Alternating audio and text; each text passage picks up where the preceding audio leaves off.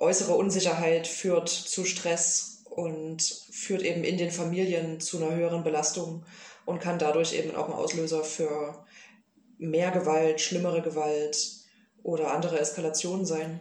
Ja, das sagt Sophie Wetendorf von der KIS, also der Koordinierungs- und Interventionsstelle bei häuslicher Gewalt und Stalking. Mit ihr haben wir über häusliche Gewalt gesprochen und vor allem auch darüber, wie die Situation gerade in der Corona-Pandemie ist. Genau um dieses Thema soll es heute nämlich in unserer Podcast-Folge gehen. Wir sprechen über häusliche Gewalt und sexualisierte Gewalt hier in Leipzig. Mein Name ist Johanna Hunsberg. Schön, dass ihr zuhört.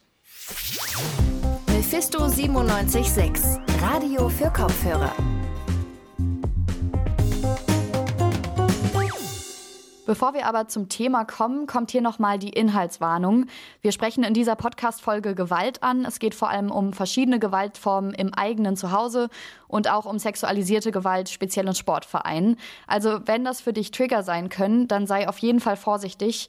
Und wenn du zu dem Thema Hilfe brauchst oder auch Menschen kennst, die da Hilfe benötigen, dann schau einfach mal in unsere Infobox, die ist direkt unter dem Podcast und da haben wir ein paar Anlaufstellen verlinkt.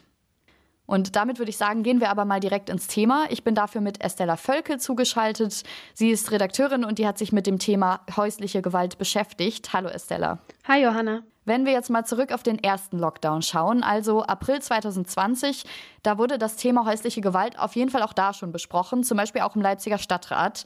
Und da gab es die große Vermutung, dass die Zahlen zu Taten häuslicher Gewalt extrem steigen werden. Also durch die Umstände in der Pandemie, wir wissen es irgendwie alle, es gibt eine unklare, stressige Situation und für manche Menschen dann eben auch die fehlende Möglichkeit, da dem eigenen Zuhause quasi so ein bisschen aus dem Weg gehen zu können. Jetzt haben wir schon Februar 2021, also es ist eine lange Zeit. Estella, wie ist denn die Situation gerade? Gibt es da Zahlen zu so einer Entwicklung? Deutschlandweit sind die Zahlen auf jeden Fall gestiegen. Der Weiße Ring konnte ungefähr einen zehnprozentigen Anstieg feststellen. Aber für Leipzig ist es schwierig, offizielle und genaue Zahlen zu finden und auch innerhalb der Bundesländer schwanken die Zahlen extrem. In einem Gespräch mit einer Mitarbeiterin von der Koordinierungs- und Interventionsstelle bei häuslicher Gewalt und Stalking, kurz KIS, konnte ich zumindest deren genaue Zahlen aus den letzten Jahren erfahren. Im Jahr 2019 gab es 320 Fälle bei Erwachsenen in den Landkreisen Nordsachsen und Leipzig. 2020, also in dem Jahr mit der Pandemie und dem Lockdown, gab es allein in Leipzig schon 270 Fälle bei Erwachsenen.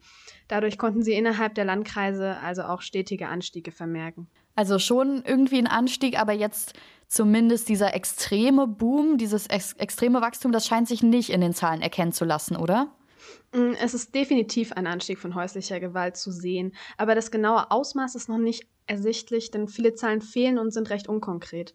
Ein großes Problem, warum auch viele Moment Fälle momentan einfach nicht bemerkt werden, ist einerseits die Ansprechbarkeit von sozialen Stellen wie der Kita. Die fallen halt gerade einfach weg. Also vorher konnten halt Kita-Mitarbeiterinnen feststellen, wenn Kinder plötzlich unter Druck zu stehen scheinen oder auch das Verhalten der Eltern sich verändert hat. Auch ähm, gibt es weniger soziale Kontakte durch Behörden und Vereine. Zum Beispiel fallen die Face-to-Face-Gespräche vom Jugendamt weg. Und ähm, genauso fallen Schulungen bei Polizeistellen aus, wodurch auch die Zusammenarbeit mit den Hilfsstellen vielleicht ein bisschen vernachlässigt wird oder in Ge Vergessenheit gerät. Es fehlt also einfach die soziale Kontrolle durch die Mitmenschen. Oft sind es nämlich genau die, die auf die Fälle von häuslicher Gewalt aufmerksam machen und diese dann auch melden. Hm. In der Debatte zu dem Thema wird ja auch immer wieder angesprochen, dass Hilfesuchende sich eben auch gerade gar nicht trauen, Angebote wahrzunehmen, weil sie auch Angst haben vor einer Corona-Ansteckung. Wie geht man denn jetzt so bei den Hilfestellen selbst damit um? Weil es ist ja irgendwie auch verständlich, aber was für Möglichkeiten werden da vielleicht genutzt, dass da Betroffene trotzdem Hilfe suchen können? Hm, ja, das ist auch schwierig und trägt auf jeden Fall einen Teil zur Situation bei. Aber man muss dabei auch sagen, dass sichere Hilfe auch jetzt in dieser konkreten Situation möglich ist. Es gibt Online-Gespräche, Telefonate und viele Hilfsstellen bieten auch Gespräche mit den mit FFP2-Masken an, also wo einfach auf Hygieneregeln geachtet wird und die eingehalten werden. Also es gibt jetzt gerade trotz der Pandemie irgendwie Mittel und Kapazitäten, um da Opfern häuslicher Gewalt Hilfe zu bieten? Ja, aber was mir bei meiner Recherche besonders aufgefallen ist, ist, dass ich starke Probleme hatte, InterviewpartnerInnen zu finden, weil die Mitarbeiter komplett ausgelastet zu scheinen sind. Ich finde, das spricht schon für sich und die Situation. Leipzig hat seit 2021 aber beispielsweise auch ein viertes Frauenhaus eröffnet. Damit gibt es zumindest ähm, in der Sparte eine geringere Auslastung bei uns.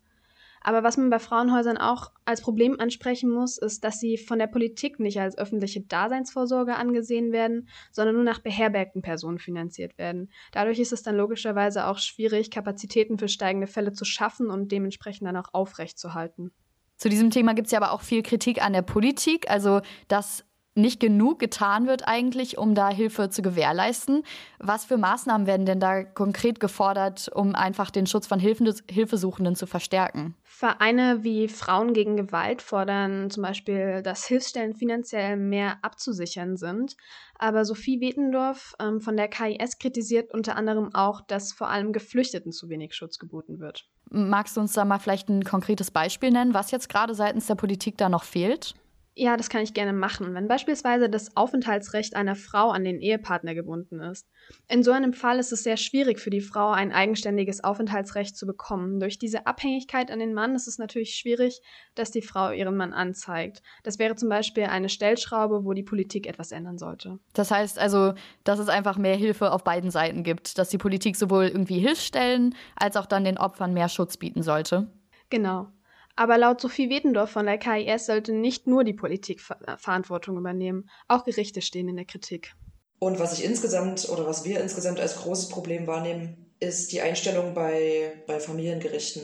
Da sehe ich massiven Nachholbedarf, weil immer noch äh, die Meinung besteht, dass Gewalt gegen zum Beispiel die Mutter keine Kindeswohlgefährdung ist, obwohl nachgewiesen ist, dass das für ein Kind, was mindestens Zeugin der Gewalt wird, eine massive Gefahr darstellt, wenn die primäre Schutz- und Bezugsperson in Gefahr ist. Und da sehen wir bei den JuristInnen massiven Nachholbedarf. Auch das Umgangsrecht der Täter nach Taten häuslicher Gewalt müsse besser geregelt werden. Es muss klar sein, dass häusliche Gewalt auf der Elternebene eine massive Kindeswohlgefährdung ist und dass der Opferschutz für Betroffene vor dem Umgangsrecht des Täters stehen muss. Die Betroffene darf nicht oder der Betroffene darf nicht in Gefahr kommen, wenn das Kind zum Umgang übergeben wird. Und das ist leider nicht einheitlich geregelt. Die Probleme, die jetzt gerade angesprochen wurden, das sind ja aber jetzt auch nicht unbedingt Probleme, die so in direktem Zusammenhang mit der Corona-Pandemie stehen, oder? Das ist richtig. Corona verschärft die Situation, ist aber nicht der Auslöser.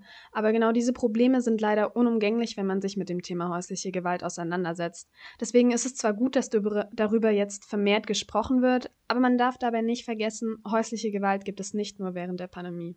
Schauen wir vielleicht mal ein bisschen ähm, darauf, was man machen kann. Also was können denn jetzt zum Beispiel Außenstehende oder Angehörige tun, die das in ihrem Umfeld mitbekommen, um dann den Betroffenen zu helfen?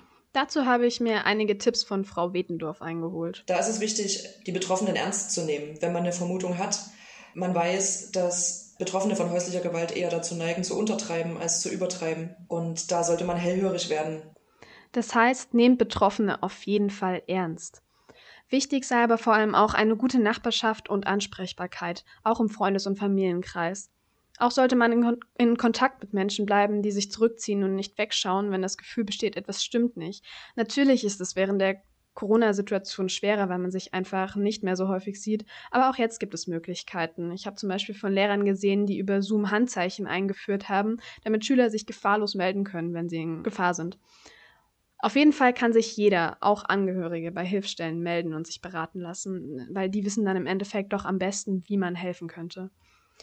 Aber man sollte auch darauf vorbereitet sein, dass nicht jeder Hilfe annehmen will oder kann und nicht jeder will sich direkt aus einer Partnerschaft trennen, auch wenn die vielleicht in Zusammenhang mit Gewalt steht. Also bleibt offen bei sowas, unterstützt Betroffene auch in solchen Fällen. Das ist, glaube ich, dann auf jeden Fall nochmal eine gute Erinnerung, dass wir alle vor allem auch in der Corona-Pandemie stärker auf unser Umfeld achten sollten und auch vielleicht ähm, NachbarInnen, die man sonst gar nicht so richtig kennt und dann im Fall der Fälle auch Hilfe holen zu können. Zum Thema häusliche Gewalt habe ich mit dir, Estella, gesprochen. Vielen, vielen Dank für die Recherche. Klar, sehr gerne. Ja, zu häuslicher Gewalt gibt es irgendwie durch die Corona-Pandemie auf jeden Fall ein stärkeres Bewusstsein in der Öffentlichkeit und das nehme ich zumindest auch so in meinem Umfeld wahr. Aber wir kommen jetzt zu einem Bereich, in dem auch Gewalt stattfinden kann. Und den hatte ich ehrlich gesagt eher weniger auf dem Schirm. Und zwar geht es um sexualisierte Gewalt, speziell in Sportvereinen. Carlotta Sohns, die hat sich damit beschäftigt und da hören wir gleich einen Beitrag. Also wir mischen unseren Podcast ein bisschen auf. Aber vorher spreche ich noch mal kurz mit Carlotta über die Hintergründe zur Recherche. Hallo Carlotta. Hallo Johanna. Also erstmal vielleicht noch mal vorab, das ist wirklich ein sehr spezifisches Thema, finde ich. Wie kamst du auf die Idee, dich jetzt damit auseinanderzusetzen? Also ich glaube, dass sexualisierte Gewalt generell einfach viel zu wenig Aufmerksamkeit bekommt. Viele wollen über dieses Problem nicht reden oder wollen es nicht wahrhaben. Auch in den Medien zum Beispiel wird viel zu selten darüber berichtet und genau das ist das Problem. Sexualisierte Gewalt in Sportvereinen ist eben etwas, wovon viele vielleicht noch nie gehört haben. Dabei gab es allein in Sportvereinen massenhaft Fälle. Ich wollte darüber berichten, sodass das Thema mehr Beachtung bekommt. Du sprichst das ja gerade schon an, dass einfach wenige davon wissen und das war ja bei mir auch der Fall, dass ich das Thema nicht wirklich auf dem Schirm hatte. Und ich denke auch, dass der Begriff sexualisierte Gewalt jetzt den meisten vermutlich jetzt gar nicht so richtig bekannt ist. Wann genau spricht man denn von sexualisierter Gewalt überhaupt? Also sexualisierte Gewalt bezeichnet jede Handlung, die auf Machtausnutzung im sexualisierten Kontext ausgerichtet ist.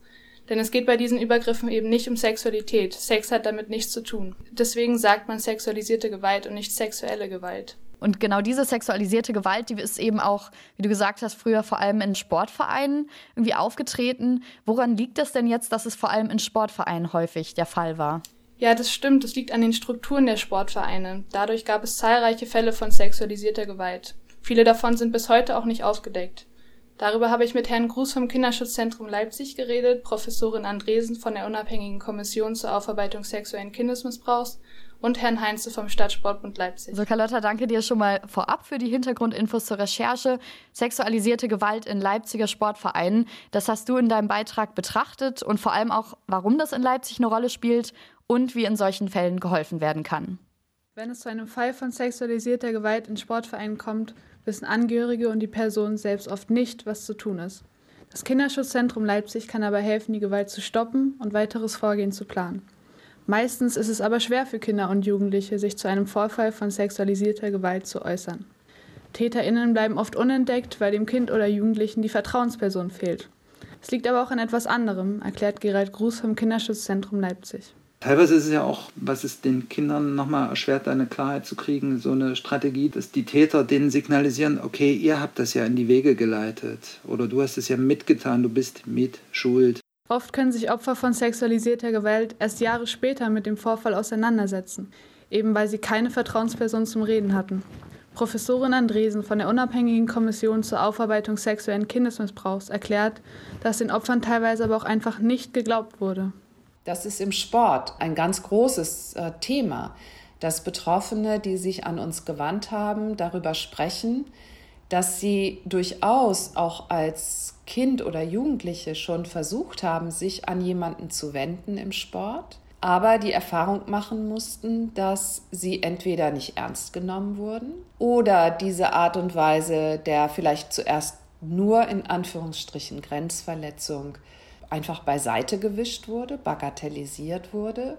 Damit ist in den Sportvereinen ein Klima entstanden, in dem Kinder und Jugendliche in ihrer Würde und Integrität nicht gesehen wurden. Die unabhängige Kommission zur Aufarbeitung sexuellen Kindesmissbrauchs stellt sich genau solchen Fällen. Betroffene Personen können sich melden und ihre Geschichte erzählen. Das wird vertrauliche Anhörung genannt, gleicht aber nicht einer Therapie. Diese vertraulichen Anhörungen dienen zur Aufklärung, wie es zu den Taten kommen konnte. Die unabhängige Kommission zur Aufarbeitung sexuellen Kindesmissbrauchs beschäftigt sich zum Beispiel mit Fällen von sexualisierter Gewalt in Sportvereinen der DDR. Darüber wird heutzutage immer mehr gesprochen.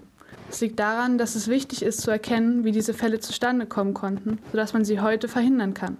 Missbrauch kommt dann zustande, wenn Kinder isoliert werden. Im DDR-Leistungssport ist genau das passiert. Sie kamen in eine sehr hierarchische Struktur.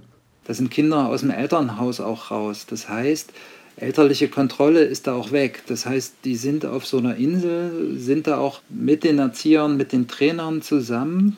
Und da bieten sich natürlich noch andere Möglichkeiten, als wenn, wenn ein Elternhaus auch präsent sein kann. Die Aufarbeitung dieser Fälle in der DDR ist notwendig. Ganz äh, wichtig ist, dass heutige Vereine und heutige Sportstrukturen sich ihrer Vergangenheit stellen.